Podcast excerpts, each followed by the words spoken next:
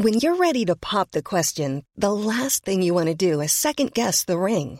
At Bluenile.com, you can design a one of a kind ring with the ease and convenience of shopping online. Choose your diamond and setting. When you find the one, you'll get it delivered right to your door. Go to Bluenile.com and use promo code LISTEN to get $50 off your purchase of $500 or more. That's code LISTEN at Bluenile.com for $50 off your purchase. Bluenile.com code LISTEN.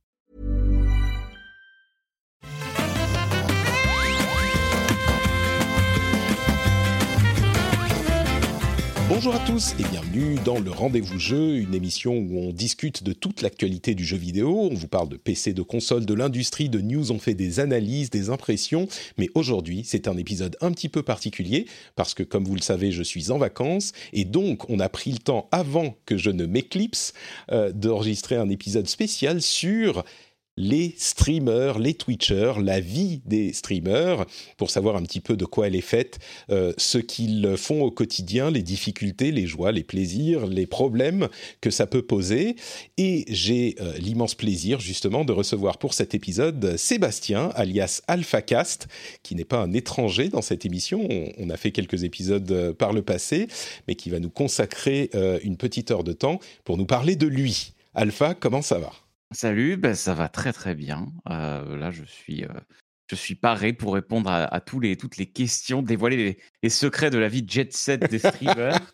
Euh, donc, bon, ça va très très bien. je- Écoute, je suis prêt. S'il y a des questions auxquelles tu ne veux pas répondre, tu as droit à un joker et tu peux dire non, ça je ne réponds pas. Si par exemple je te Ça demande ton âge, euh, tu dis non, non, je ne dévoile pas ces informations sensibles. Euh, bon, c'est grillé. euh, malheureusement, il y a une page Wikipédia qui, qui spoil tout. ah bon, bah écoute, on, on ne pourra pas garder le, le mystère ou pas trop de mystère. Ouais. Mais euh, justement, on était en train de, de discuter. Alors, pour que les gens, peut-être, pour que les gens sachent un petit peu à qui ils ont affaire, euh, tu peux nous dire quelques mots sur toi, euh, sur ton, euh, ton parcours, ton contexte, pour que les gens comprennent? Euh, bien sûr. Bah, écoute, moi, je suis, euh, stre- je suis streamer. euh, j'ai commencé mes tout, tout premiers streams euh, vers 2011-2012 avec une connexion euh, extrêmement euh, médiocre.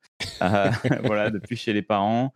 Euh, j'ai commencé sérieusement le stream euh, sur une chaîne euh, que j'ai créée, qui est, qui est toujours ma chaîne aujourd'hui, euh, en 2015. Euh, et j'ai commencé sur Overwatch. Donc, j'étais un peu connu comme le référent français, euh, voilà, le, le- principal créateur de contenu sur Overwatch en France en termes d'audience. Euh, et depuis, euh, j'ai commencé à faire beaucoup de multigaming, d'autres choses différentes. Euh, vous m'avez peut-être vu caster aux côtés de Zerator euh, sur quelques événements aussi récemment. Et, et puis voilà, j'ai aussi, je fais aussi du YouTube, beaucoup de YouTube, même si j'ai un, un planning un peu moins fourni en vidéo ces temps-ci qu'il y a, y a quelques temps. Mais, mais voilà, simplement. Donc, streamer, euh, Principalement du Overwatch. Sérieux depuis 2015, mais écoute, ça me ça, ça chamboule un petit peu l'ordre euh, dans lequel je voulais te poser les questions, mais c'est un élément qui est hyper intéressant à aborder justement parce que euh, toi, comme tu le dis, tu t'es fait connaître principalement sur euh, Overwatch. Je crois qu'à l'époque, tu Ouais. bossais en partie pour l'ESL à c'était à Berlin, en Allemagne en tout cas. à Cologne. À Cologne, ouais. Ah bah oui, forcément avec la Gamescom. Exact. Donc tu, tu bossais pour pour l'ESL en partie, et puis euh, tu t'intéressais, comme tu le disais, au, au, au- au Twitch game depuis un moment. Mais la manière dont tu t'es fait connaître, c'était un petit peu grâce à Overwatch. Et j'ai l'impression que, si on rentre dans le vif du sujet immédiatement, euh, sur euh, Twitch, il est difficile de se faire connaître. Et j'ai l'impression que la plupart des gens qui sont euh, c'est par cet aspect que je vais l'aborder, qui sont professionnels sur Twitch, pas forcément qui sont super connus euh, euh, ou, ou qui ont du succès, mais si on le prend par la question de, de la professionnalisation de cette activité, la plupart des gens qui en ont fait leur métier, c'est des gens qui se sont fait connaître. euh, d'une certaine manière par ailleurs, qu'il y a eu un facteur extérieur. Soit c'est Ouais. des joueurs pros, Ouais, soit c'est des gens qui ont une communauté YouTube, soit c'est des gens qui ont euh, été là au bon moment avec Overwatch, euh, comme toi par exemple. Euh, c'est toujours potes. le cas Pardon? C'est ou qui ont des potes, ça peut être ça ouais. aussi. hein.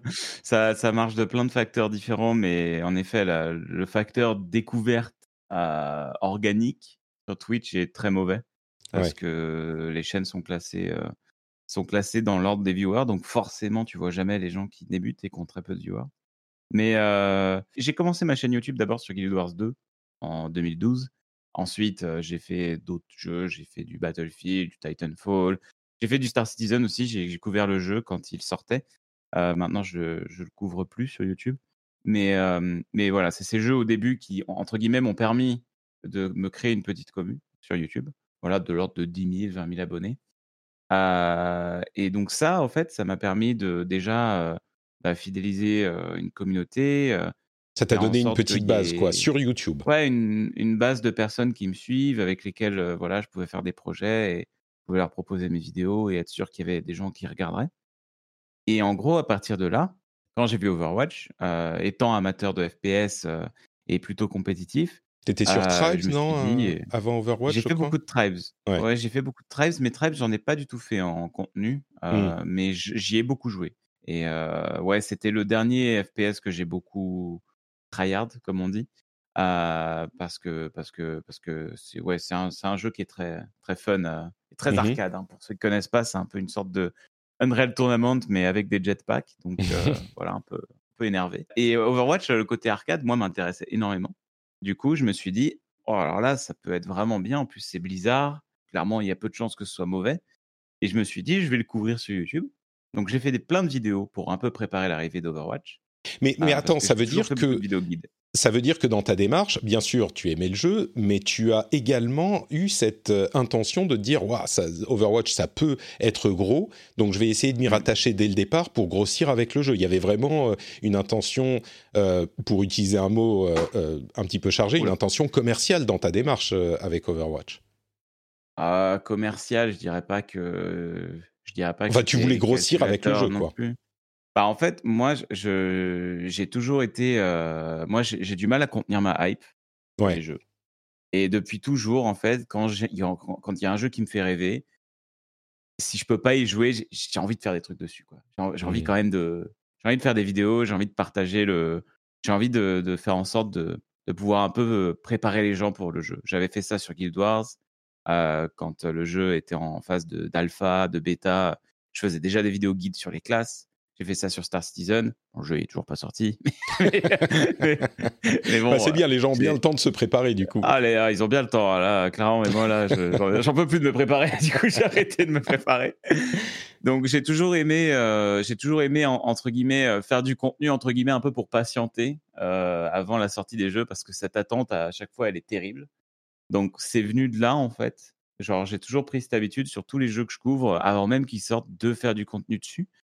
Et Overwatch en plus, clairement, je me suis dit ah ouais, j'ai eu une bonne connaissance de des vidéos guides. C'était vraiment ma spécialité. Mmh.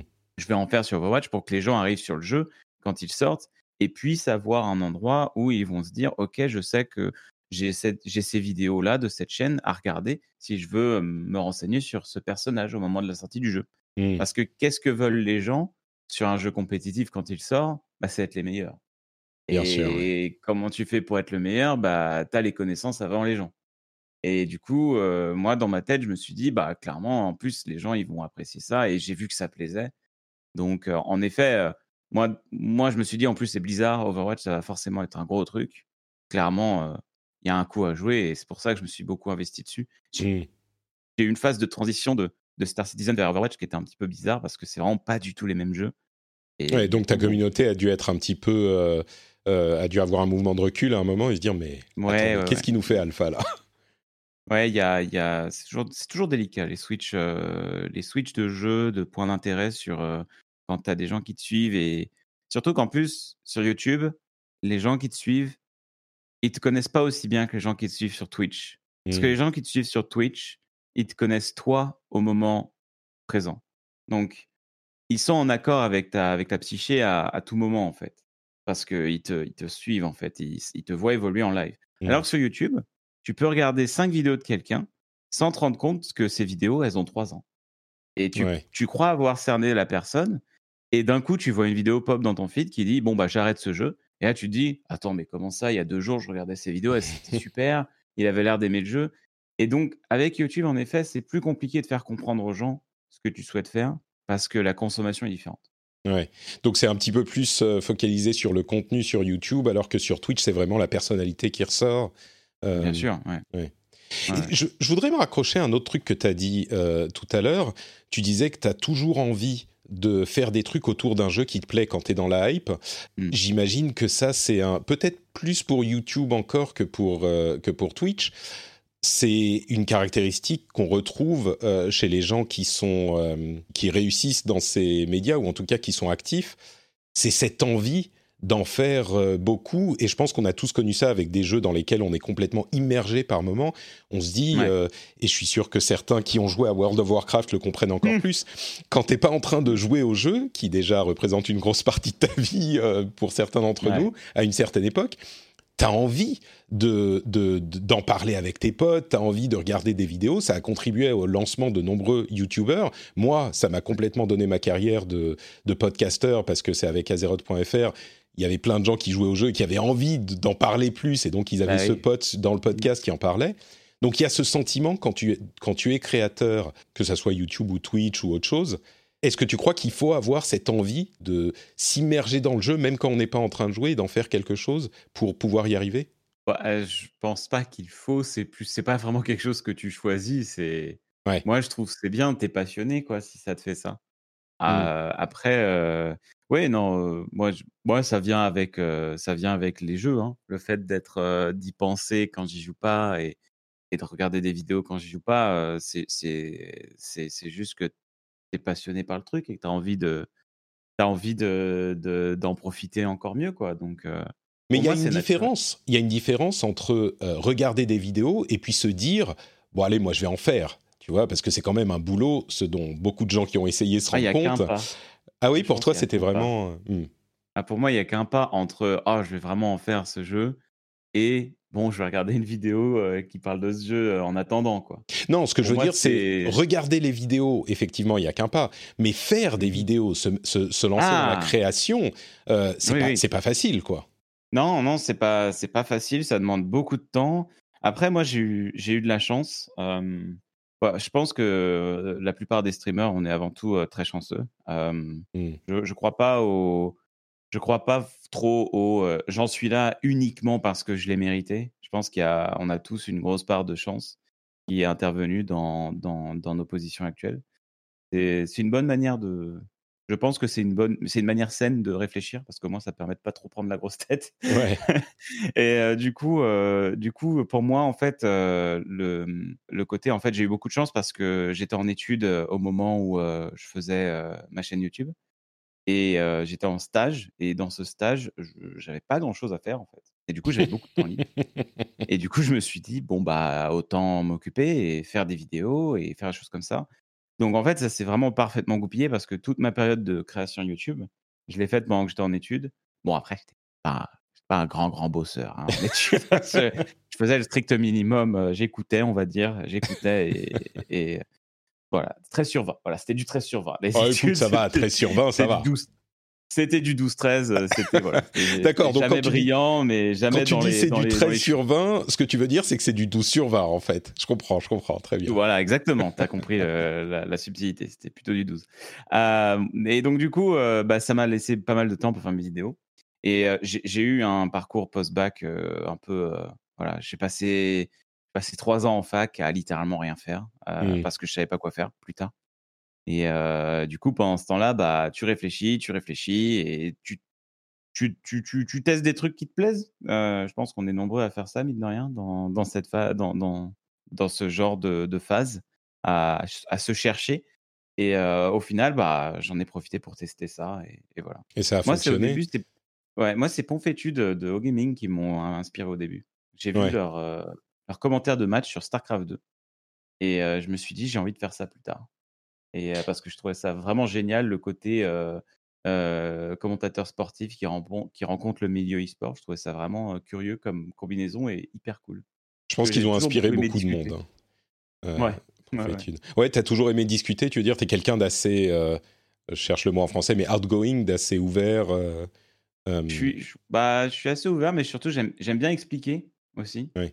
J'aime bien expliquer les trucs. Ouais. J'aime bien expliquer les trucs. Donc, c'est pour ça que j'ai fait. Bah, après après la fac où il se passait rien pour moi, je suis parti en BTS tourisme parce que je voulais du coup voir pour être éventuellement guide touristique. Ouais. J'ai fait mon. On trouve il y a un fil conducteur quoi. Et voilà, et j'ai ma petite carte de guide conférencier, voilà. mais, mais, mais du coup, mais j'ai jamais du tout été guide. Après mes études, je suis directement parti dans d'autres secteurs. Mais ouais, on retrouve le fil conducteur du gars qui veut parler, quoi. Ouais. tu, tu, bah, du coup, je vais te poser la question quand même. T'as quel âge aujourd'hui? Alors, d'après mes calculs, j'ai 29 ans. D'accord, donc 29 ans, 2010, 2011, 2012, donc effectivement tu sortais du bac, tu fais partie, donc tu es une génération euh, euh, après la mienne, donc tu fais partie des gens qui ont grandi un petit peu, pas grandi, mais qui ont vu, euh, pendant qu'ils étaient encore dans cette phase, tout ce milieu se créer.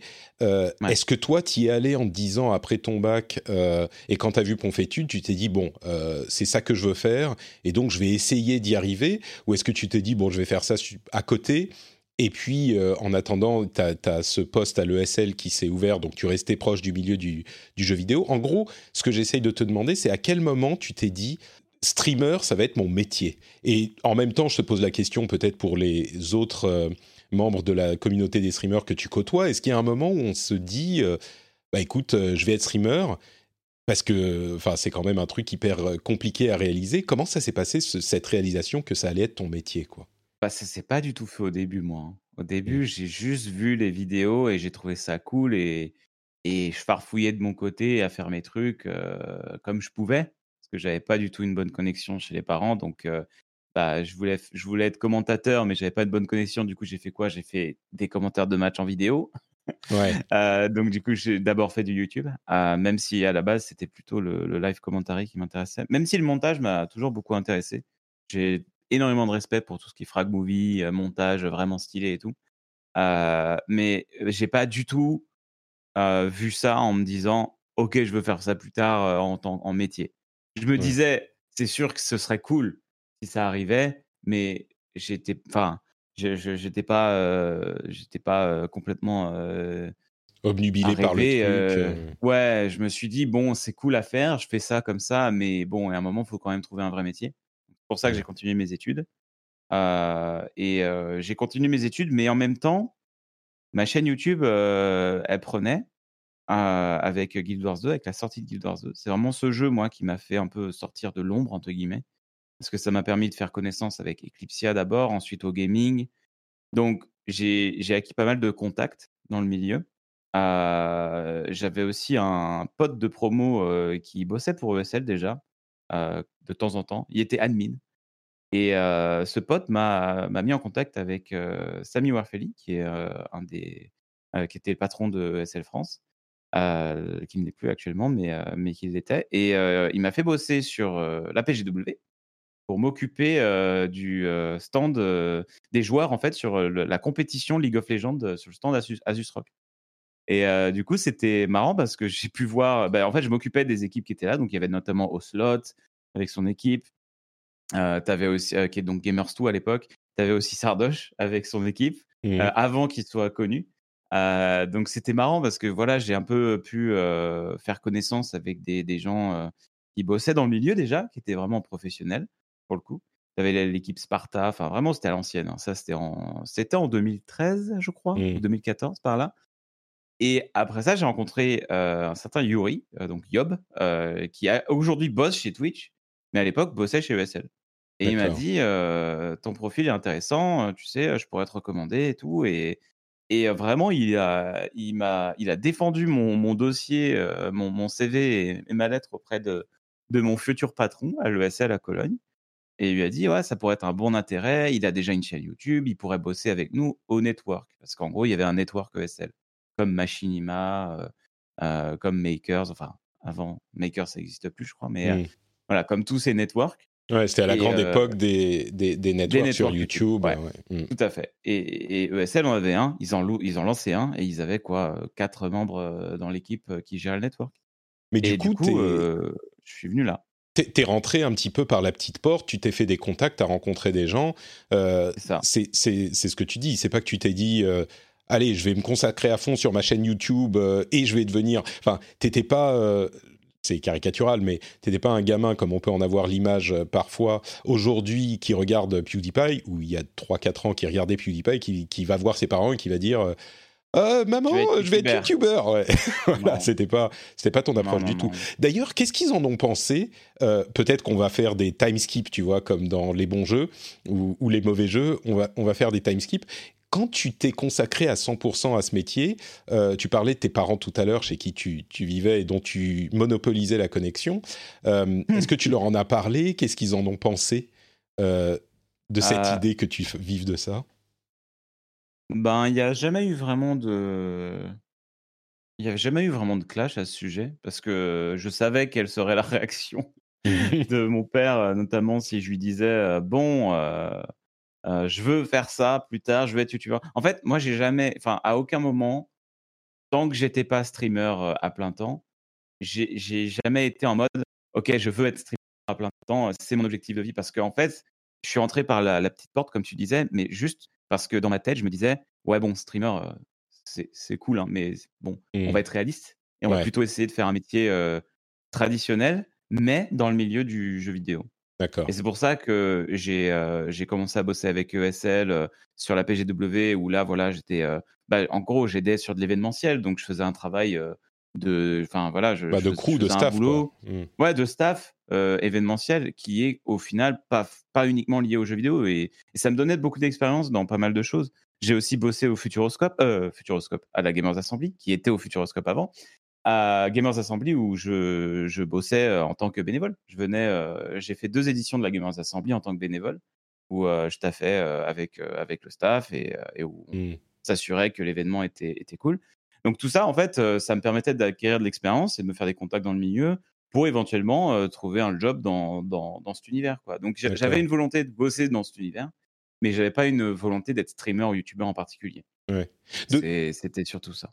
De, ce que tu sais de tes pères, est-ce que eux, il y en a qui se sont lancés en se disant bon bah allez, j'y vais à fond, c'est ça que je fais et puis fuck le reste, ou est-ce qu'ils ont tous eu cette approche un petit peu plus réaliste bah, je pense que plus ça va et moins cette approche entre guillemets réaliste slash terre à terre traditionnelle, elle, va, elle va être systématique parce que parce que quand, enfin, je, je, je sais pas. Après, je je connais vraiment pas le parcours de la plupart de mes pères.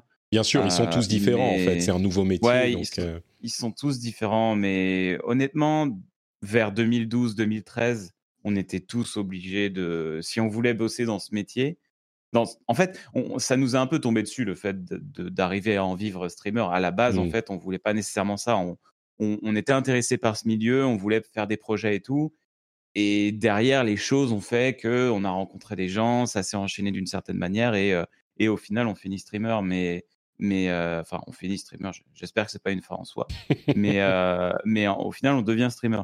Donc Aujourd'hui, par contre, je pense qu'en effet, il y a plus de personnes qui, directement, sans avoir de contact ou d'expérience dans le milieu, se disent OK, je veux essayer de me lancer dans, dans, dans le milieu du stream directement. Quoi. Et pourquoi pas, ça peut fonctionner tant que tu as un job sur le côté, etc. Mais bon, pour moi, il faut avant tout, si, si on veut trouver du travail dans ce milieu, etc., il faut avant tout être force de proposition et, et aller à la rencontre des, des gens qui travaillent dans ce milieu et, et, bosser, quoi, simplement.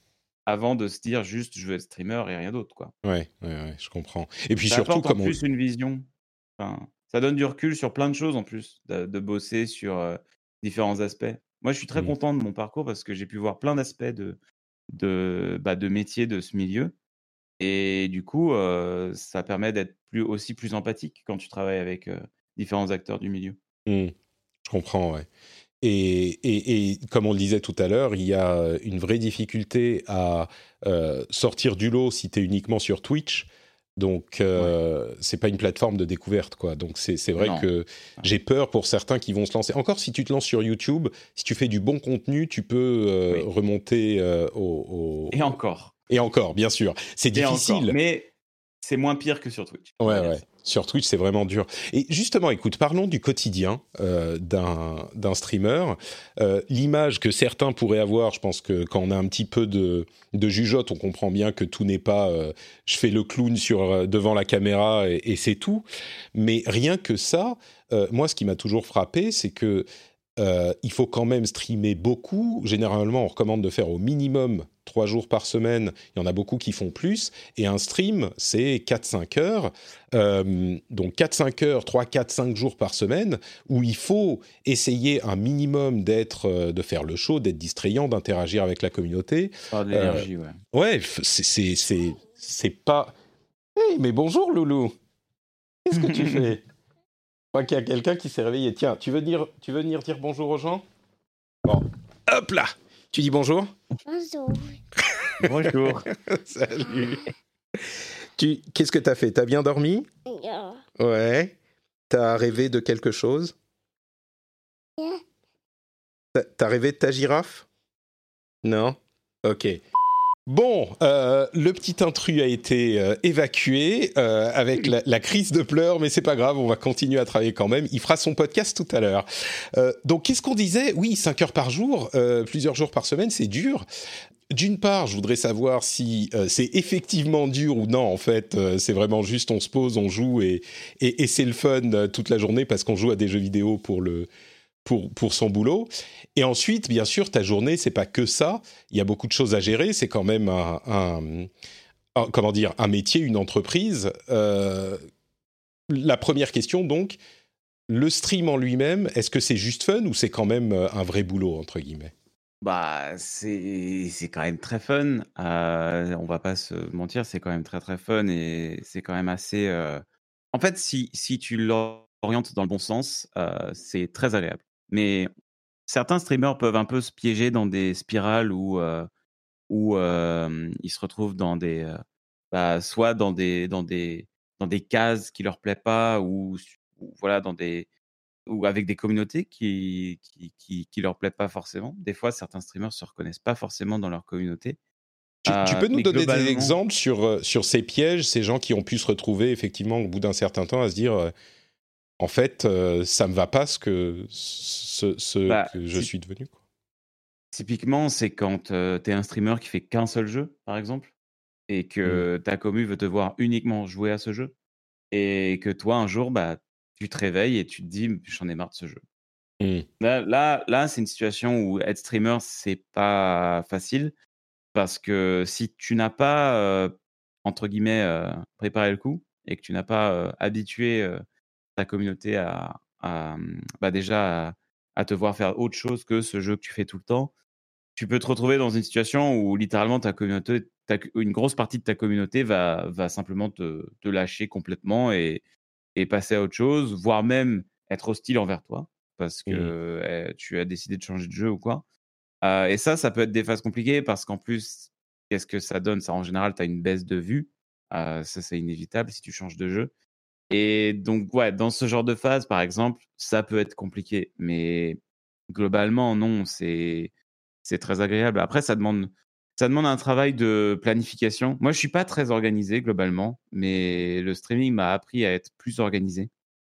J'ai tendance à me planifier maintenant vraiment mes mes streams euh, un mois à l'avance où je me ah dis oui, carrément. Okay, donc, euh, ouais, ouais, ouais, où je me dis ok, ce mois-ci il y a tel jeu qui sort, tel contenu d'extension qui sort, tel patch, etc., sur, sur des jeux que je peux aimer ou des jeux que je ne connais pas mais qui pourraient m'intéresser. Et je me planifie mes streams comme ça. Euh, on est aussi euh, évidemment en contact avec euh, des, des, éditeurs de jeux qui peuvent nous proposer de, de faire des, voilà, des, des, OPSP, des choses comme ça. Et donc, ça demande pas mal de, préparation et de, et, et, de planification, en tout cas de mon côté. Après, il y en a, ils fonctionnent vraiment au jour le jour ils, ils, ouvrent, euh, ils ouvrent leur stream et puis, euh, et puis c'est réglé. Quoi. Ouais, euh, et ils décident ce à quoi ils vont jouer. Ouais, voilà. Mais après, c'est moi, j'aime bien que mon stream soit un peu un rendez-vous. Quoi. Genre, on se donne rendez-vous avec euh, mes viewers et j'ai un planning que je mets à jour. Et euh, voilà, je suis en live à telle heure, euh, à quelques minutes de retard près. mais je suis en général à l'heure quand, quand je le dis. Et, et je préfère que ce soit plus un rendez-vous ponctuel que juste, bah, je suis en live tous les jours. Quoi. Je pense qu'être en live tous les jours, c'est hyper toxique sur le long terme. C'est vrai? Tu, Toxique pour, euh, pour ta santé mentale, pour ton bien-être, quoi. Toi, tu fais quoi? Tu fais 3-4 jours par semaine? Euh, moi, je fais 3-4 jours par 4 jours en général par semaine. Euh, des fois, c'est plus. ça m'arrive de faire une semaine de live où je suis en live tous les jours. Mais en général, quand j'en sors, je suis un petit peu, voilà, je suis un petit peu à plat et j'ai besoin de quelques jours. Mais je fais souvent ça pour les let's play. Je, quand il y a un nouveau jeu qui sort, j'ai le fait pour Last of Us. Mmh. juste, je suis en live dessus tous les soirs jusqu'à ce que je finisse le jeu. Au moins, ça permet de. Les gens suivent plus facilement, en fait. Les gens savent que tous les soirs, on va avancer et, et, du coup, les gens suivent plus facilement. Donc, je fais ça juste pour les sorties de jeu maintenant. Il y a, du coup, il y a plein de questions qui me viennent, mais tu parlais de, de rendez-vous avec la communauté. évidemment, la communauté est hyper importante dans, dans le stream. quoi. C'est peut-être la grosse différence avec YouTube, même s'il y en a plein.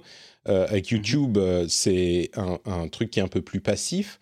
Avec euh, Twitch, tu es en permanence en train d'interagir avec la communauté. Toi, tu as quand même une grosse quantité de viewers quand tu streams. Tu es à quelques milliers, si je... enfin un, un deux milliers, quelque chose comme ça. Je me trompe pas sur les chiffres? Ouais, ouais, ouais, par là. Je suis dans les je suis à quelques milliers, ouais, et euh, donc forcément c'est compliqué. Bah oui, comment ça se passe? Parce que au tout début, quand tu commences à streamer et que tu as quelques dizaines ou même peut-être quelques centaines euh, de spectateurs, tu peux plus ou moins interagir avec le chat. Quand on a des milliers, même si tu mets le sub-only chat euh, pour les gens qui sont abonnés à la chaîne, qui vont, qui vont payer pour te soutenir, et même avec un, un mode lent pour le chat, c'est difficile d'interagir. Tu y arrives quand même? C'est important de le faire quand même? Euh, ouais, c'est important de le faire, quoi qu'il arrive. Euh, et euh, non, je pense que c'est c'est une habitude à prendre. Euh, au début, mmh. si, si tu n'as jamais stream avec beaucoup de viewers, tu vois le chat défiler et tu te dis oh là là, mais c'est impossible de lire. Mais avec le temps, on s'habitue et il y a aussi des petites phases de calme. Après, j'ai une modération qui est vraiment géniale et qui m'aide beaucoup. et grâce à eux, on a des règles du chat qui font que c'est pas trop spammé. Euh, moi, j'ai choisi d'avoir un, chat assez modéré et, et, voilà dans lequel on peut, on peut discuter, on peut se lire. T'as pas les pyramides d'emotes, les. Ouais. ouais, Après, c'est rigolo. Hein. Je, pense à Leclerc. lui, il a un, chat qui spam de ouf. Et, en vrai, c'est marrant. C'est juste que ça dépend de ce que tu veux. Et moi, je, moi, je préfère avoir un chat plus calme dans lequel on peut discuter. Et, et du coup, au moins, on est au moins je peux, je peux lire aussi, on peut interagir et, c'est cool. Après, euh, voilà, moi je suis pas non plus le meilleur en termes d'interaction parce que des, quand je suis pris par le jeu, je suis pris par le jeu et euh, je, mmh. je, vais passer des fois, euh, des fois je passe une demi-heure sans lire le chat parce que je suis complètement happé dans le jeu, quoi. Mais tu commentes quand même, tu fais ton, oui, tu fais un peu le show, quoi. Ouais, ça, ça s'arrête pas. Bien sûr. Et du coup, il y, a les, y a les habitués que tu connais, les gens avec lesquels tu interagis régulièrement, ça leur, cette vie-là existe ou c'est quand même compliqué avec euh, un public comme le tien. If you thought the only way to get a more defined jawline with natural-looking results was through surgery, think again. Juvederm Volux XC is a non-surgical injectable gel filler that improves moderate to severe loss of jawline definition and can help you achieve natural-looking results with little downtime. Even better, this improved definition lasts up to one year with optimal treatment. No maintenance required. Improve jawline definition for a smooth, sculpted look with Juvederm Volux XC. For important safety information and to find a licensed specialist, visit juvederm.com. That's J U V E D E R M.com. Not for people with severe allergic reactions, allergies to lidocaine, or the proteins used in Juvederm. Common side effects include injection site redness, swelling, pain, tenderness, firmness, lumps, bumps, bruising, discoloration, or itching. There's a risk of unintentional injection into a blood vessel, which can cause vision abnormalities, blindness, stroke, temporary scabs, or scarring. Talk to a licensed specialist specialist to find out if it's right for you. Hey everyone, I've been on the go recently Phoenix, Kansas City, Chicago. If you're like me and have a home but aren't always at home, you have an Airbnb. Hosting your home or a spare room is a very practical side hustle. If you live in a big game town, you can Airbnb your place for fans to stay in. Your home might be worth more than you think. Find out how much at airbnb.com slash host. Comment ça? Je, veux dire, les habitués, les... gens, les noms que tu reconnais, les gens qui te suivent depuis longtemps. je reconnais. Ouais, encore aujourd'hui, ouais. Oui, il y a beaucoup, beaucoup d'abonnés. je, Quand je les vois sur d'autres streams, souvent quand je parle avec d'autres potes streamers, je fais Ah, ça, c'est un des miens, ça, c'est un des miens. il est sur mon stream et je le reconnais. Et du coup, oui, on, reconnaît les noms. Donc, ça, clairement. Après, c'est sûr qu'il y en a certains qu'on ne reconnaît pas nécessairement mmh. parce qu'il y a quand même beaucoup de monde. Et il y a aussi, selon les jeux que je fais, des fois, il y a plein de gens qui, qui, qui, viennent alors que d'habitude, on ne les voit pas forcément et d'autres qui partent. Mmh. Enfin, c'est ça aussi quand tu fais du multigaming, euh, du, variety stream, euh, c'est que tu as, un peu un turnover quoi, en termes de, viewers. Euh, il y a des gens qui viennent, qui partent selon les jeux que tu fais et c'est totalement compréhensif. Mais mmh. du coup, c'est voilà, il y a, on va dire qu'il y a quand même un gros noyau d'habitués que je reconnais, oui. Ouais, qui sont là pour toi, pour ta personnalité. Mais justement, si on parle de multigaming, l'autre élément que je voulais évoquer par rapport à la communauté, c'est le fait que quand tu changes de jeu, parce qu'on l'a, on l'a on, en a parlé rapidement, mais si tu changes de jeu et que ta communauté euh, te déserte ou s'il y a moins de monde, ça a un impact euh, direct sur tes revenus.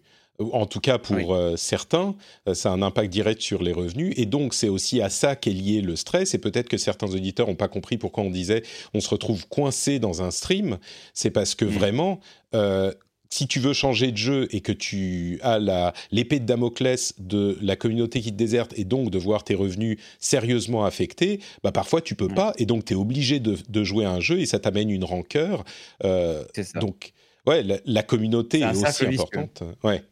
C'est un cercle vicieux et c'est ce qui fait aussi pour moi que personne ne devrait se lancer euh, dans du stream à plein temps tant qu'ils ne sont pas sûrs qu'ils peuvent le faire confortablement. Euh, ils n'ont pas un filet de sécurité parce que pour moi, le, la pire chose en stream, c'est d'être dans une situation précaire qui te force à déjà de une faire le jeu qui fait le plus de vues sur ta mmh. chaîne. Il y a vraiment ça, il y a cette, euh, cette méta du jeu qui fait des vues, euh, du, non, mais jeu, le qui, jeu qui fait, le jeu qui fait des vues, c'est le jeu avec lequel tu as habitué ta chaîne. Ah oui, dans ce sens-là, d'accord. Voilà, c'est le jeu qui habitue, à laquelle avec lequel tu as habitué tes viewers. Et il y a beaucoup de streamers dans cette situation, mine de rien, qui se retrouvent vraiment bloqués dans, dans un jeu et qui n'ont pas des communautés encore assez, euh, assez importantes et pas encore assez d'abonnés ou de sponsors ou de, de, revenus via le stream, leur permettant de faire d'autres jeux euh, de temps en temps. quoi. Mmh. et, du coup, c'est des situations qui sont terribles parce qu'ils sont pris au piège. Ils peuvent pas en sortir, ils sont obligés de, ils sont obligés de, bah, de faire des vues, quoi. Et en plus, bah, ils, vont un peu, ils vont avoir tendance à un peu plus forcer sur les subs, euh, à un peu plus, un peu, bah, un peu demander, un peu demander les sous, quoi. Et mmh. on, arrive dans une partie du stream qui, pour moi, est, est vachement sombre et, euh, et qui n'est pas, qui est pas la partie reluisante du milieu, euh, parce que je pense vraiment que c'est. Je pense vraiment que les gens doivent faire attention avant de se mmh. lancer dans le stream. Il y a Moi, des gens qui sont dans une situation compliquée. Ouais. ouais. T'as attendu, Moi, attendu hyper longtemps. Mmh. Ouais. T'as attendu quoi en fait de dire que t'en faisais suffisamment pour te pour pouvoir lâcher euh, ton, ton filet de sécurité? En l'occurrence, c'était le SL, mais ça peut être n'importe quoi. Euh, T'as attendu que tu puisses en vivre à 100% et d'être euh, d'avoir ton même pas non? Non j'ai entendu encore encore plus longtemps que ça. Ah oui. J'étais chez ESL en 2015 mmh. et j'étais à plein temps jusqu'à fin 2016. Donc Overwatch est sorti en 2016 hein, et ma chaîne a vraiment explosé en 2016. Donc, mes, revenus, euh, mes revenus ont commencé à être euh, largement suffisants pour en vivre euh, seul en auto-entreprise en 2016. À la mi-2016, j'ai réussi à débloquer un sponsor avec Alienware assez tôt en plus. Et en 2017, j'aurais pu demander à partir, mais j'ai préféré passer à mi-temps chez ESL mmh. en continuant de faire tout, tout YouTube et Twitch et j'ai uniquement euh, quitté le SL pour passer stream à plein temps et YouTube à plein temps en janvier 2018. Uniquement ah là où je l'ai fait. Donc j'ai vraiment beaucoup attendu. Et vraiment, je suis content d'avoir beaucoup attendu parce que ça m'a permis de faire une transition euh, euh, douce qui, à aucun moment, ne m'a fait mettre pression pour que les gens s'abonnent ou qui m'a fait un peu me dire oulala, oulala, faut que je fasse des OP ce mois-ci, c'est chaud. Mmh. Et ça, vraiment, c'est, je, je regrette pas parce que je pense que c'est une, une situation horrible quand tu es streamer. Mmh. Je comprends, ouais. Bah justement, euh, tu parles, as parlé d'OP à plusieurs reprises. Euh, je voulais te demander euh, comment se passe une journée classique pour toi, une journée classique de streamer, mais c'est un petit peu lié, je pense, ou peut-être que je me trompe, mais c'est lié en même temps à cet autre aspect de la professionnalisation, de la professionnalisation de ces métiers. Et tu disais, il y a des gens qui sont euh, un, petit peu précaire dans ce milieu et on peut facilement l'imaginer. C'est presque comme des métiers artistiques, quoi. On est dans des situations Oui, qui peuvent être compliquées de la même manière. Euh, Complètement. Après, je dis, je dis pas, je dis pas que euh, oh là là, vous êtes précaire, c'est pas bien. hein. Je, je dis juste que si vous aviez la possibilité euh, d'être safe et que vous avez fait le saut sur le stream à plein temps trop tôt, là, en effet, ça peut être vous vous êtes mis dans cette situation précaire tout seul. Et Mm. ça, c'est pas bien. Il faut faire vraiment gaffe. Ouais, C'est ouais. surtout ça, moi. Je tiens à faire, euh, à, faire la différence. Parce Non, et il y a puis des on peut, situations précaires euh, qui arrivent, on n'y peut rien. Et là, Bien sûr, bien sûr. Non, mais puis et puis surtout, on imagine qu'il y a euh, maintenant encore plus qu'il y a quelques années des gens qui sont assez jeunes, qui ont peut-être pas l'expérience, qui n'ont pas la, la prudence, euh, et qui effectivement euh, sont dans des situations qui sont difficiles parce qu'ils ont voulu essayer trop tôt de se lancer à plein temps. C'est Ouais. vrai qu'un petit boulot à côté, même si c'est pas un boulot qui va être le, le- le- la joie de ta vie, euh, c'est peut-être euh, une, une bonne idée de le garder un peu plus longtemps Oui, que, de prendre le risque. Quoi. Après, Euh, tu- après c'est un cercle vicieux aussi parce que tu te dis, bah oui, mais si je garde ce boulot, je peux pas m'investir pleinement sur le stream et du coup, hmm, je peux pas joindre. Enfin, c'est vraiment dur. C'est pour ça, moi, je m'estime très chanceux d'avoir pu commencer ouais. YouTube et mettre en place tout ça pendant mes études, avant que je sois dans le dans le dans le marché Dans sur le marché du travail. euh, euh, vraiment, même si je l'ai été, mais quand j'étais dans le, le, le monde du travail, c'était voilà, c'était vraiment un poste qui était idéal, quoi. Et puis on, on en revient à ce que tu disais au tout début, euh, la plupart des, des, des gens qui en vivent aujourd'hui ont aussi eu un facteur chance euh, qui fait Ouais. qu'ils ont pu. Mais du coup, euh, sur ta journée, en général, j'imagine qu'il y a une partie au moins qui est consacrée alors à, à la gestion du matériel, la planification des streams, euh, et puis aussi les relations avec les sponsors, parce que comme tu le disais, il y a une partie des revenus qui te vient euh, des subs, des abonnements, Ouais. euh, et il y a une partie aussi, alors je sais pas quelle proportion, mais qui revient euh, des sponsors aussi. Et ça, j'imagine que ça se travaille. Euh, Il y a peut-être certains d'entre eux qui te contactent, euh, peut-être toi qui vas aller, ou je sais pas s'il y a quelqu'un qui bosse pour toi qui va aller les démarcher aussi. Mais c'est une, une partie qui est pas négligeable du boulot, j'imagine. Ça représente une, une partie de ta journée. euh. Ça, ça demande pas mal de boulot. euh, heureusement, euh, je travaille avec mon frère euh, Mhm. qui, euh, lui, s'occupe de toute la partie comptabilité et euh, déclaration, etc., euh, par rapport à, à l'entreprise, parce que je suis plus en auto-entreprise. Et du coup, c'est beaucoup plus de paperasse et, et de communication avec le, le comptable. Mhm. Je connais bien donc ça. heureusement, ouais, mon, mon père, mon père aussi m'aide énormément là-dessus. Ça, c'est hyper cool. Il a été tout de suite dès que je suis passé à plein temps, il, il a été, il a été là pour moi. Ouais, c'est devenu une, en- une entreprise familiale, euh, carrément. Mais ce qui est, complètement ça. Ce qui est intéressant à noter, c'est qu'effectivement, derrière toi, il y a toute une série de, de personnes euh, qui aident à faire euh, tourner le truc. Ce qui fait, moi, la, la chose immédiatement à laquelle je pense, parce que j'ai euh, eu le... Excuse-moi, je fais le para- le parallèle avec moi, mais j'ai eu euh, l'opportunité, grâce à une nouvelle source de revenus par la publicité, d'engager quelqu'un quelques heures par semaine pour m'aider. Et du coup, ça me permet de me consacrer à d'autres choses également de mon côté. Et donc, je me Mhm. dis, le fait que tu aies des gens qui t'aident, doit t'aider, doit te permettre aussi d'arriver en stream beaucoup plus détendu et, et Oui. beaucoup plus serein, quoi. Oh oui, oh oui. Ouais. Ah, vraiment, ça, ça, c'est essentiel. Pendant très longtemps, j'étais un peu en mode euh, one man, one man army, où je faisais Mhm. vraiment mais tout, tout, tout, tout, tout seul. Euh, bah, notamment pendant ma période de, de grind entre guillemets sur YouTube Euh, et euh, mes débuts sur Twitch en 2015. Mais, mais vite après, j'ai commencé à, à m'entourer. En Allemagne, en, en- en gros, globalement, en Allemagne, je gérais tout moi-même. Voilà, Mhm. tout ce qui était vidéo, Twitch, mais aussi aussi la comptabilité et tout. Euh, donc, Ouais. euh, c'était. euh, Et tu faisais le montage des un- vidéos carrément Je faisais le montage. Je montais toutes mes vidéos aussi en, jusqu'à en, en, 2007, en 2017. Euh, Donc, euh, j'ai fait un burn-out, un petit burn-out, un petit début de burn-out en, 2010, en 2017, ouais. Qui était bon, voilà, c'était pas. J'y étais presque, on va dire. C'était, euh, mais c'était too much, quoi. Il y avait vraiment trop. Et en, depuis 2018, maintenant, je bosse avec des monteurs. Euh, donc, notamment, je travaille avec euh, Dr. Jones, Dr. Jones, ouais. de Best of. maintenant, je travaille aussi avec Petri Shore, avec Easy Walk, j'ai aussi avec Alex. Donc voilà, j'ai quatre monteurs avec lesquels je peux travailler. Donc ça déjà c'est super parce que pour YouTube ça me permet de, sortir du contenu de manière beaucoup plus sereine. j'ai aussi maintenant je travaille aussi avec une graphiste. On vient de commencer. donc donc c'est voilà j'ai un peu commencé à, m'entourer de personnes, ce qui fait que les journées maintenant alors alors qu'avant c'était vraiment du montage la journée et le soir du stream. Euh, là, je, suis plus à discuter et à mettre en place les projets de prochaines vidéos et, les, projets les projets aussi de prochains events avec d'autres pods streamers.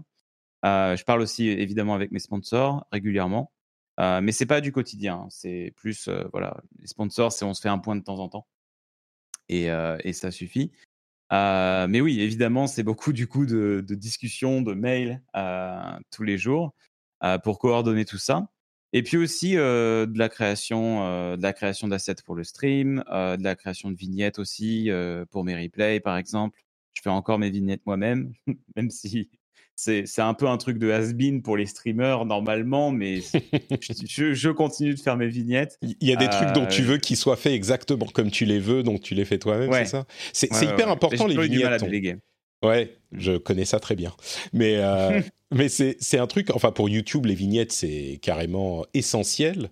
Euh, on ne sait pas forcément à quel point c'est important, mais, euh, mais ouais, donc tu passes encore du temps sur, sur ces choses-là. Mais je me rendais pas compte à quel point, en fait, c'est euh, une, un travail d'une équipe qui est quand même de taille correcte. Ce n'est pas juste Alpha Sébastien qui... Oui, pardon, et encore? Et, encore, par rapport à plein d'autres streamers, je ne suis pas tant entouré que ça. Hein. Mmh quand tu compares à un Zerator ou même euh, Leclerc, Leclerc a énormément de monteurs, avec beaucoup de monde Leclerc. Euh, c'est d'ailleurs lui qui m'a un peu euh, dit non mais pourquoi tu t'entoures pas plus que ça? Pourquoi tu pourquoi tu, tu, tu n'investis pas les sous que tu gagnes pour justement bah, donner du, du, boulot à des monteurs et faire en sorte que tu puisses produire plus de contenu sur la chaîne? Et, et, du coup, j'ai un peu suivi son exemple après ça. Mais, euh, mais oui, on, est, il y a pas mal de monteurs qui travaillent. Il y a pas mal de streamers qui travaillent avec beaucoup de monde quand même. Après, euh, bon, le, le aussi, comme moi, on est issu de YouTube à la base, donc on a beaucoup euh, l'accent sur les vidéos. On n'est pas purement streamer. Mmh. pour, pour des streamers vraiment purement streamer, j'imagine que c'est quand même moins de boulot. Mmh. Pour revenir à la question des sponsors, euh, comment ça se passe ces relations? Un, jour, il y a euh, Monsieur Alienware qui a fait sonner ton mhm. téléphone et qui t'a dit euh, Bonjour, Monsieur Sébastien, on voudrait vous payer pour mettre notre logo sur votre stream. Et bon, je parle d'Alienware parce que tu t'en parlais tout à l'heure, j'ai l'impression que c'est ton sponsor historique, mais il y en a d'autres, j'imagine. Il y a des OPSP, il y a des. Est-ce que tu peux nous faire passer de, de, l'autre côté du rideau de, de cette partie du boulot? Euh, bah, c'est pas pas compliqué. moi, j'ai eu bah, encore une fois, j'ai eu de la chance. mes deux principaux sponsors sont Alienware et HyperX, qui sont deux marques que j'apprécie beaucoup, donc ça tombe bien, que j'appréciais avant d'être en partenariat avec eux et en gros, Alienware, en fait, quand je travaillais au network, ESL e eh bien, on avait des offres de sponsoring pour les chaînes YouTube de notre network. Mmh.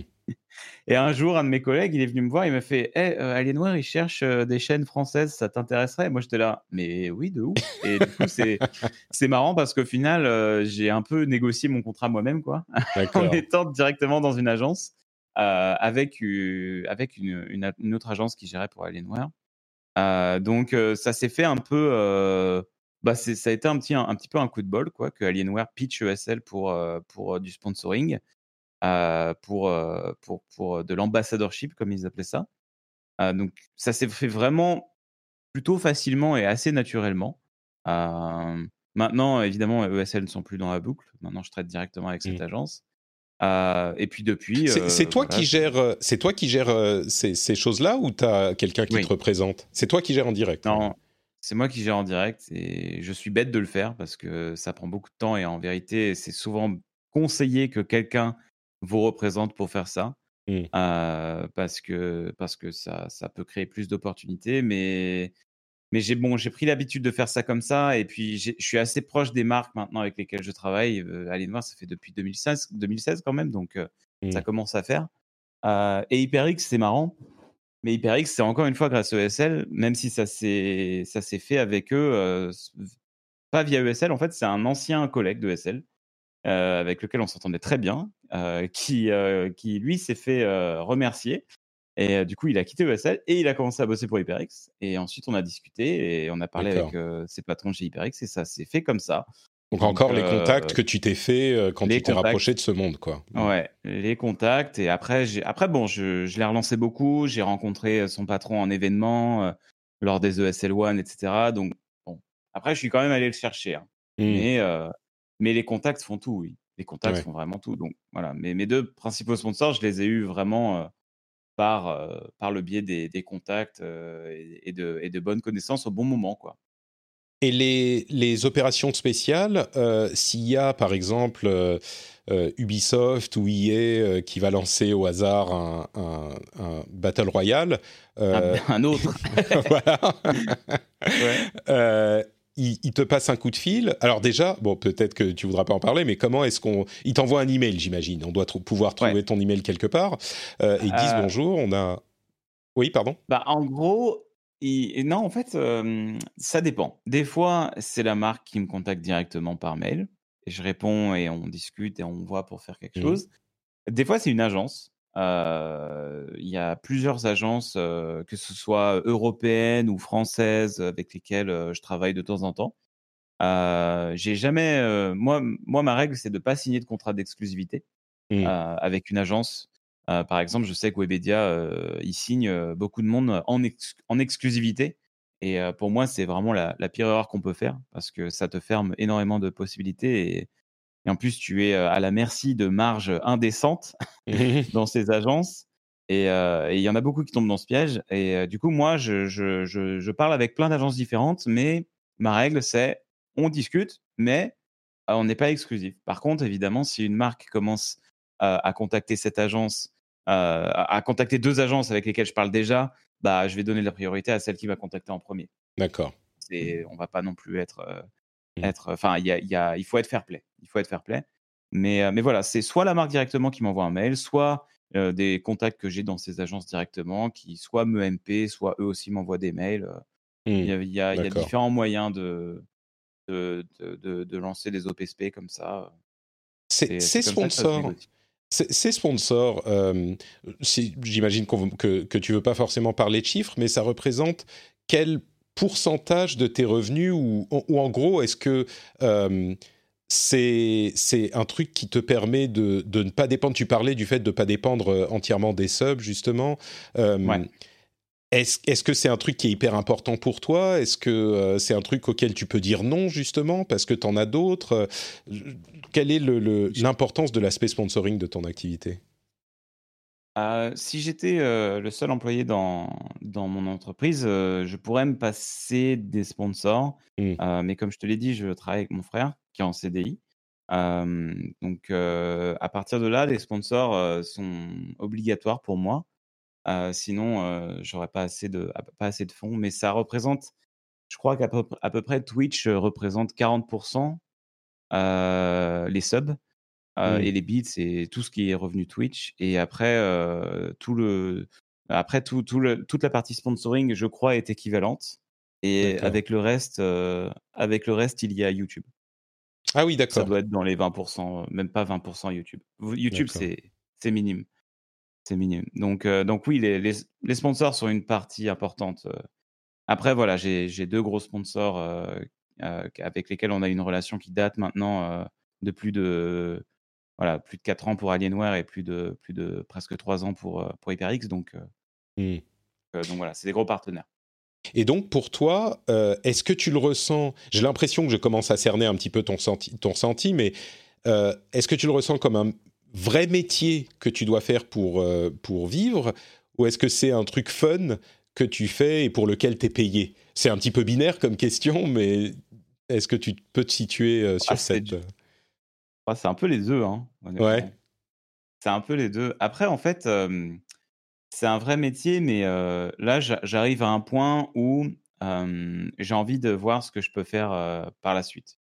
Mmh. j'arrive à un point où voir ce que font des, des, des, pairs, certains de mes pairs comme Zerator m'inspire et me donne aussi, moi, envie de faire mes propres projets qui, qui dépassent le stream.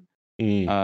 parce que, bon, enfin, je veux dire, streamer, c'est très cool, hein, mais bon, je pense qu'on peut faire plus, quoi. À partir du moment où on peut faire plus. Et pour moi, on devrait essayer de, de, de voir ce qu'on peut faire avec, avec ça et par où on peut partir. Donc, on va dire que je suis pour le moment en, phase de, réflexion là-dessus, mais, mais j'ai envie que j'ai envie que ça évolue. J'ai envie que ça évolue et que j'ai pas envie de me dire que ce soit un travail et qu'il faut que je le fasse. J'ai envie de le faire en fait. Et c'est c'est un truc que je trouve extrêmement fun évidemment et j'ai envie de le faire. Mais à aucun moment je me dis c'est mon travail, il faut que je le fasse. Certes, c'est mon travail, mais il faut pas que je le fasse. Je veux le faire en fait. Ouais, ouais, ouais, je comprends. ouais. Et, et puis j'imagine que comme pour tous les métiers du monde, euh, même le métier le plus fun, euh, au bout d'un certain temps, c'est pas que tu as fait le tour, mais c'est que tu, Ouais. ça devient. En fait, il faut faire en sorte de pas rentrer dans la routine. euh, et puis d'une certaine manière, c'est un petit peu ce qu'on évoquait avec les gens qui streament qu'un seul jeu. Si ça devient trop routinier, on peut euh, euh, commencer à en avoir marre. Et puis ça, c'est peut-être une première étape. Et puis d'une manière générale, il faut garder des, des moyens de, de renouveler le plaisir, quoi, dans, dans ce qu'on fait. C'est ça. Ouais. Ouais, Ouais. c'est important de bah, d'essayer de se renouveler en effet et, et d'essayer de surprendre aussi Mm. euh, les viewers parce que bah, un stream qui évolue pas, euh, c'est un stream qui, qui est en déclin permanent. Mm. C'est- Il y a un côté un peu, euh, bah, un peu, il y a un, ouais, il y a un côté un peu stressant avec le fait de toujours devoir se renouveler, se réinventer, se recréer des trucs, quoi. Euh, même si les jeux aident énormément de par leur variété et euh, leur afflux constant. là-dessus. Ouais, il y, a- il y a une partie du contenu en fait qui est euh, renouvelée pour toi et tu peux Ouais. être. euh, ouais, hmm, je comprends. C'est ça. On est un peu consommateur euh, en même temps que les gens qui consomment le stream. Euh, et ça, c'est clair que ça nous facilite énormément la vie. Mais indépendamment de ça, on, on se doit d'essayer. euh, Il y a un gros boulot à faire sur sa personne, je pense aussi, quand on est streamer. d'essayer d'être globalement quelqu'un de quelqu'un qui, bah, qui inspire quand on le voit en live et, et qui est positif, etc. Et du coup, faire un travail sur son, bah, su- sur son, sur son, sur son mental, pense que c'est important aussi. Le faire d'être bien dans sa peau, etc. C'est, pour moi, c'est partie intégrante du job. Pour Tu veux dire, que- quand tu dis que quelqu'un qui inspire, tu veux dire quelqu'un qui est positif, euh, qui. Ouais. Ouais, c'est ça. Après, après, c'est pas le, c'est pas nécessaire pour tout le monde. c'est pas nécessaire pour tous les streamers. T'as des streamers, ils font beaucoup de vues et ils sont pas nécessairement euh, inspirants, mais ils font des vues parce qu'ils peuvent être scandaleux ou parce que, parce que, enfin, il y a de tout. Hein. Ouais, bien sûr. Mais moi, personnellement, ma vision idéale sur le long terme, en fait, si je veux vraiment faire ça sur le long terme, bah, c'est, euh, une profession dans laquelle je peux m'élever aussi en tant que personne, quoi. Hmm. Donc, euh, donc voilà. Bon, je suis, je, je- je suis très curieux de voir ce que ça va donner dans les, dans les mois et les années à venir. Du coup, tu. Et là, dans Tu- une tu- semaine, j'annonce que j'arrête le stream. Debate ultime. Euh, mais justement, tiens, euh, les, les difficultés et les plaisirs euh, du métier. euh, pour conclure, j'aimerais te demander est-ce qu'il y a des challenges, des, des trucs compliqués qu'on n'imagine pas en tant qu'extérieur au métier ou en tant que simple spectateur? Et puis de la même manière, est-ce qu'il y a des, des plaisirs, des joies qu'on n'a pas forcément, dont on n'a pas conscience dans ce métier, euh, des petits trucs un petit peu Hmm. plus privés? Est-ce qu'il y aurait des exemples que, auxquels tu penses? Euh, la perte de l'anonymat, c'est. Ouais, c'est un peu euh, pesant. C'est vrai? Parce que. bah, en fait, sur, un... sur Internet, j'entends. hein. Bien sûr, bien sûr. L'anonymat, tu, le- tu- tu l'as quand tu sors, évidemment. Mais euh, sur Internet, la perte de l'anonymat, c'est. Ça te met constamment. Enfin, dès que je publie quelque chose sur Internet, je le publie avec dans ma tête en me disant je, là, c'est pas Sébastien qui. C'est c'est AlphaCast qui Mm. publie. Et du coup, tu réfléchis à tout ce que tu dis. Tu réfléchis à. Tu. Tu. Tu. es obligé de faire très attention, surtout dans cette dans la cancel culture actuelle là, qui, qui vraiment fait rage sur Twitter depuis quelques temps. Euh, tout ce que tu dis peut être mal interprété et retourné contre toi si c'est Mhm. mal dit. Donc euh, ça demande, enfin c'est ouais, c'est une tension permanente Ouais. pour moi. C'est-à-dire qu'il y a, il a d'un euh, côté une, euh, une certaine responsabilité dans ce que tu dis, il faut que tu fasses attention. C'est Est-ce que, est que je, en interprétant un, peu ce que, je, ce que tu dis, est-ce que c'est euh, with great power comes great responsibility euh, D'une certaine manière, il faut que tu fasses gaffe et que non, c'est J'exagère. Non, mais si, c'est un peu, un peu ça. Mais bon, euh, évidemment, on n'est pas Spider-Man, on va se calmer. mais, mais, mais oui, c'est un peu ça parce que quand, rien que quand quelqu'un, par exemple, sur Twitter t'insulte, si toi, tu retweets le mec en l'insultant, tu ne fais pas que l'insulter. Mmh. Potentiellement, tu envoies des centaines de gens harceler cette personne, lui envoyer des menaces de mort. Et c'est ça qui, c'est ça qui est assez stressant en fait quand tu, quand mmh. tu es streamer et que tu es une personnalité publique, c'est que il y a des gens qui te suivent, qui peuvent apprécier ce que tu fais, mais qui sont pas forcément bien dans leur tête et qui sont pas forcément des, des gens qui sont mesurés ou qui se rendent compte de l'impact de leurs mots sur Internet. Et mmh. donc ça, c'est ça, c'est un, c'est un côté assez, assez frustrant. Après, dans les autres, donc ouais, moi la perte de l'anonymat sur Internet, c'est vrai que des fois c'est un peu, voilà, des fois j'aime bien aussi juste qu'on me foute la paix, quoi. Quand, quand j'arrive dans un dans un canal vocal, je dis bonjour et pas qu'il y ait des gens qui sont en mode, «Ah, voilà. c'est bien aussi que les gens te parlent normalement, quoi. Mmh. Et, et, du coup, ça c'est ça, ça manque un peu des fois. et, et à un certain niveau, ça manque aussi IRL. Hein, quand tu es un très très gros streamer et que tu te fais reconnaître tout le temps dehors, je pense à Squeezie notamment, lui, ça doit, ça doit, être, un, ça doit être un peu invivable au bout d'un moment. C'est bah, c'est la célébrité en fait à tous les niveaux que tu retrouves de, de, la vie normale, quoi, qui, est, qui, qui, est comparable. Mmh. C'est exacerbé en plus avec les réseaux sociaux, je trouve. Parce que avant, quand il n'y avait pas les réseaux sociaux, bon, les célébrités, au final, elle pouvait dire un peu ce qu'elle voulait en off, quoi. Mmh. Alors que quand tu es sur les, quand es sur Internet, en live ou quoi, tout ce que tu dis, ça peut être récupéré plus tard et contre toi. C'est-à-dire que la, la responsabilité est encore plus grande qu'avant parce que avant, tu pouvais dire une connerie et ça restait dans la sphère privée. Aujourd'hui, si tu dis une connerie, et, et, bon, ok, ça va être une connerie, mais du coup, en fait, c'est que tu peux plus dire de conneries, quoi. Il faut vraiment que tu fasses attention à ce que tu dis tout le temps et que tu te laisses pas aller.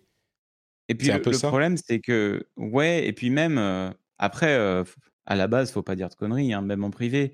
Mais des fois, tu peux dire des choses et tu pensais vraiment pas à mal. Hein. Mais mmh. c'est, il y a une constante interprétation viciée, je trouve, sur les réseaux sociaux, mmh. qui diabolise beaucoup les, euh, les influenceurs. Et ça, et ça, je trouve ça assez, assez infernal. Mmh. Le, fait de toujours mal interpréter les choses, toujours, se, toujours imaginer le pire. J'ai beaucoup cette impression que les gens imaginent toujours le pire quand ils essayent de deviner ce qu'un qu'un streamer a voulu dire ou ce qu'il a voulu penser ou quoi. Et ça, c'est le grand mal, je trouve, des réseaux sociaux actuellement. Mais, mais bon. Après, globalement, pour moi, les, les problèmes pour un streamer, c'est surtout au niveau de l'équilibre de vie. Mmh. c'est difficile de, trouver un équilibre de vie sain parce, que, parce que tu travailles de chez toi. tu as littéralement fait à faire trois pas pour passer de ton lit à ton PC dans certaines situations. et, on peut être amené à être extrêmement sédentaire, à pas du tout bouger, etc. Et ça, ça peut être vraiment compliqué pour trouver un équilibre de vie. Bah, tu as parlé de tes de, ton poids régulièrement euh, en stream euh, qui fait le. Ouais. En Allemagne, j'ai pris beaucoup, notamment parce que moi, quand je suis stressé et que je bosse beaucoup, j'ai besoin de compenser en mangeant. Moi, je mange mon stress. et euh, du coup, du coup j'ai pris beaucoup de poids en Allemagne. Alors, heureusement, depuis que je suis à Montpellier, ça va beaucoup mieux. Mais, mais ouais, du coup, c'était compliqué sur l'équilibre. Et puis, c'est aussi compliqué sur l'équilibre sentimental parce que, parce que mine de rien, se trouver quelqu'un qui, qui accepte ton, ton métier et qui accepte le fait que tu vas passer énormément de, temps devant l'ordinateur, il faut que ce soit quelqu'un, entre guillemets, déjà un peu dans ce milieu. quoi. Sinon, mmh. c'est difficile. C'est vraiment difficile. Je comprends.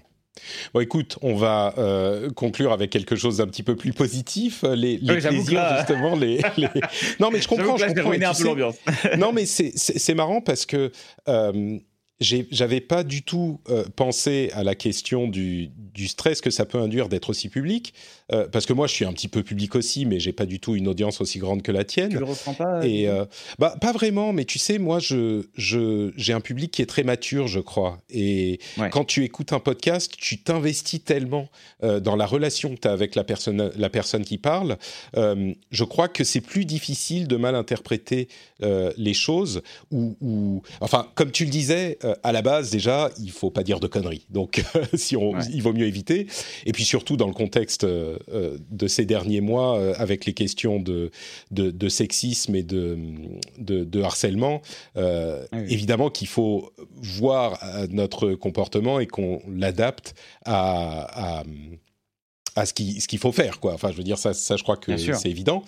Euh, c'est pas de ça qu'on parle mais c'est vrai que la personne qui a jamais dit de conneries, qu'elle jette la première pierre. Euh, évidemment, hein, on a tous à un moment dit un truc qui était euh, un petit peu débile ou qui, qui pouvait sonner euh, différemment ou enfin bref ah, bon. ça, va finir en tweet longueur ça hein. ouais exactement. Mais c'est vrai que moi je le ressens pas je le ressens pas tellement d'une part parce que je dis jamais de conneries évidemment ah, et d'autre part parce que mon mon public est peut-être un petit peu plus mature. C'est vrai que sur Twitch ou sur YouTube c'est beaucoup plus un public plus large un petit peu plus jeune aussi. Donc ça peut partir plus rapidement encore. Ça, dégénère, ça dégénère facilement sur Twitch.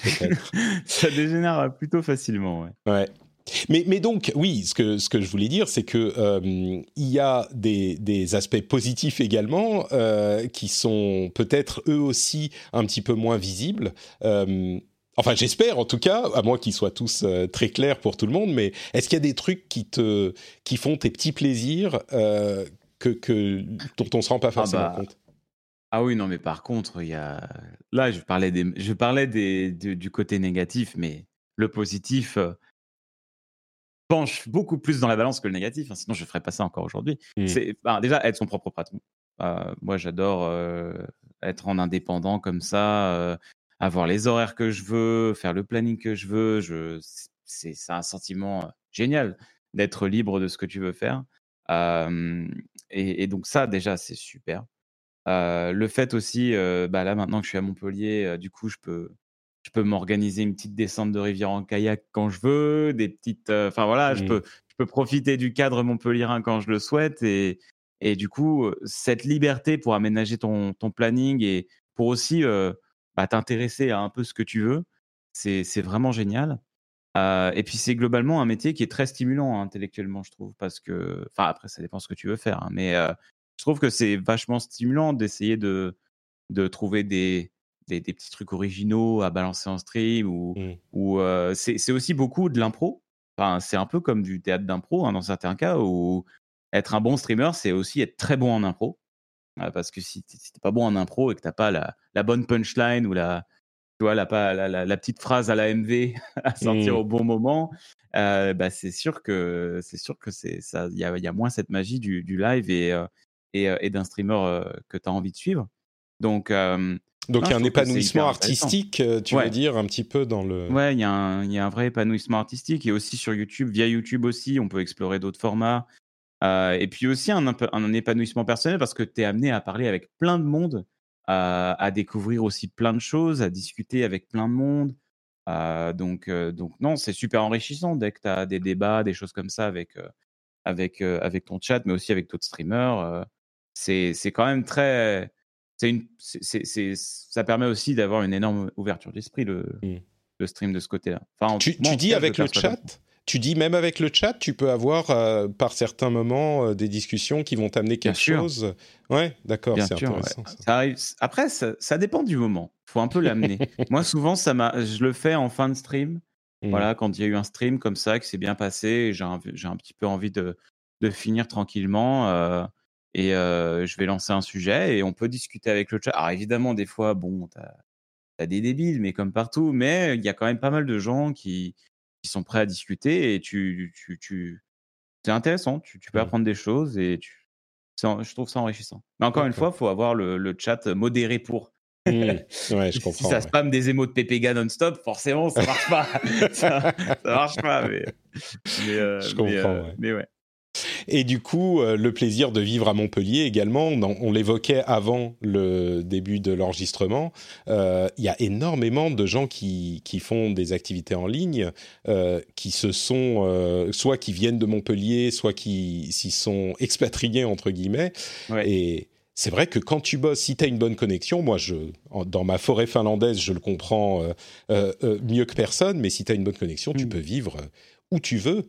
et, et, où tu veux, en fait, pour beaucoup de gens, ça a l'air d'être Montpellier, quoi. Bah ouais, c'est bien parce que c'est pas trop loin de Paris par TGV. Mm. Il y a un bon, c'est bien desservi. c'est une ville qui est très jeune, très étudiante et donc du coup, bah, ça bouge bien. pour sortir, c'est c'est cool. même si les streamers ne sortent pas, c'est bien connu. mais sinon, sinon la, ville aussi, bah, l'arrière-pays est magnifique avec les Pic Saint-Loup, tout ça, c'est superbe. ensuite, tu as évidemment la mer, tu as, les Tanto, enfin, c'est très riche. Tu as, mmh. beaucoup de, de, paysages différents et plein d'activités possibles. Donc forcément, tu as une qualité de vie exceptionnelle à Montpellier. Et c'est plutôt bien fibré en plus. Donc, donc voilà. Moi, je suis venu avant tout parce que je voulais faire de la planche à voile. parce que j'adore ce sport. et je voulais faire. Je me suis dit, vas-y, je vais aller dans le sud. c'est pas mal pour, pour apprendre, notamment. Et, et en plus, j'ai des cousins qui habitent, qui habitent depuis tout petit à Sète et maintenant à Montpellier. Donc, donc voilà, j'ai choisi ça pour ça. Mais, mais Zerator a fait un peu graviter pas mal de ses potes notamment sur Montpellier, comme Juice, comme Moment, etc. Dash aussi. Donc forcément, as, mmh, ça, ça, ça, te fait un petit, un petit agrégat et il y en a d'autres qui arrivent et qui rejoignent le groupe, quoi, mmh. parce que c'est quand même plus sympa en termes de qualité de vie que, que Paris, quoi. Ouais. Ouais, ça, je, je, peux bien le comprendre, même si je suis un Parisien de, de cœur et de vie. Mais, euh, mais c'est marrant, tu, tu, mentionnes évidemment le fait que ça soit bien fibré. Bah oui, euh, là, c'est la base. quoi. C'est vraiment un truc dont on parle, nous, dans les milieux tech, depuis euh, des, des 10-15 ans maintenant. Le fait d'avoir des bonnes connexions, ça change complètement l'économie. Et là, on le constate de manière très concrète, encore plus depuis la pandémie, mais de manière très concrète si tu as la fibre, il y a des tonnes de métiers, pas tous évidemment, mais il y a des tonnes de métiers que tu peux faire de n'importe où. Et, vous, les créateurs de contenu influenceurs, euh, vous le montrez, vous, vous, le, vous en donnez un exemple très concret. Quoi. Donc, euh, Ah non, c'est essentiel. Bon, bah écoute, merci. Euh, oui, bien sûr. La bonne insonorisation aussi, c'est très important. c'est un aspect essentiel avec la fibre, si tu veux être streamer. La fibre et l'insonorisation. Tu sais quoi euh, Il n'est pas totalement impossible que mon voisin à moi, dont vous avez entendu euh, quelques mots il y a quelques dizaines de minutes de ça, soit d'accord avec toi sur la question de l'insonorisation, tu vois. Ah qu'il aurait des choses à dire. Certainement, ouais. On va faire un, podcast pour lui poser la question. C'est ça, exactement. Bon, bah écoute, merci beaucoup d'avoir euh, passé un petit peu de temps à nous, à nous parler de toi et de ton métier, Sébastien. C'était super sympa. Euh, pour ceux qui ne l'auraient pas compris encore, euh, où est-ce qu'on peut te retrouver du coup sur l'Internet?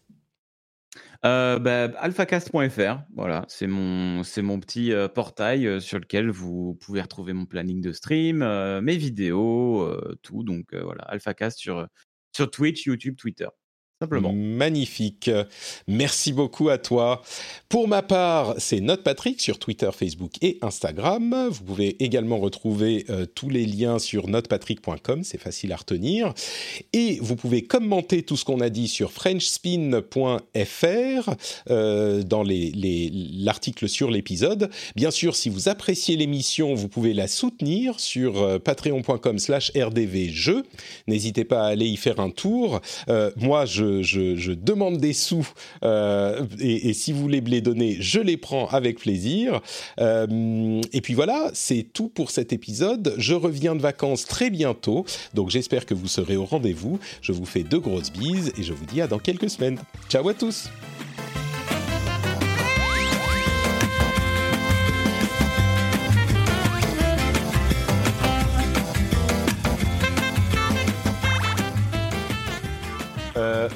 maman? Bon. maman on, est, on est en train de faire une émission là. Elskling Bon, attends, une seconde. Je vais mettre pause et je vais aller chercher la maman. J'arrive. Excuse-moi. Tu vas voir maman? Je sais. Mon ange. Tu peux, tu peux rester un peu ici si tu veux, mais on va. Ok. Mais il faut pas faire de bruit. Faut pas faire de bruit, mon cœur. Oh là là, c'est la crise. Aïe, aïe, aïe. Ok. Ciao, mon ange, je t'aime. bon, désolé. Évacuation de l'intermittent C'était du pas spectacle. prévu. Voilà, exactement. Oh là là. Et là, c'est la crise. Il voulait faire des podcasts. Il fait des podcasts de temps en temps. Il chante. Ouais. Bon. Botox Cosmetic, out of botulinum toxin A, FDA approved for over 20 years. So, talk to your specialist to see if Botox Cosmetic is right for you. For full prescribing information, including boxed warning, visit BotoxCosmetic.com or call 877-351-0300. Remember to ask for Botox Cosmetic by name. To see for yourself and learn more, visit BotoxCosmetic.com. That's BotoxCosmetic.com. Hi, my name is Danny Pellegrino from Everything Iconic, and I'm excited to talk to you about Club Med. Club Med operates beach and mountain resorts and is the best all inclusive getaway for families. They have Club Med Punta Cana, their flagship family resort, and many other options in Mexico, the Caribbean, and around the world. Club Med are the pioneers of the all inclusive concept, which is the best way to vacation. Great for families, groups, or even solo travelers looking for land and water sports, delicious food, and a place to make unforgettable memories. Visit clubmed.us, call 1 800 Club Med, or your travel advisor.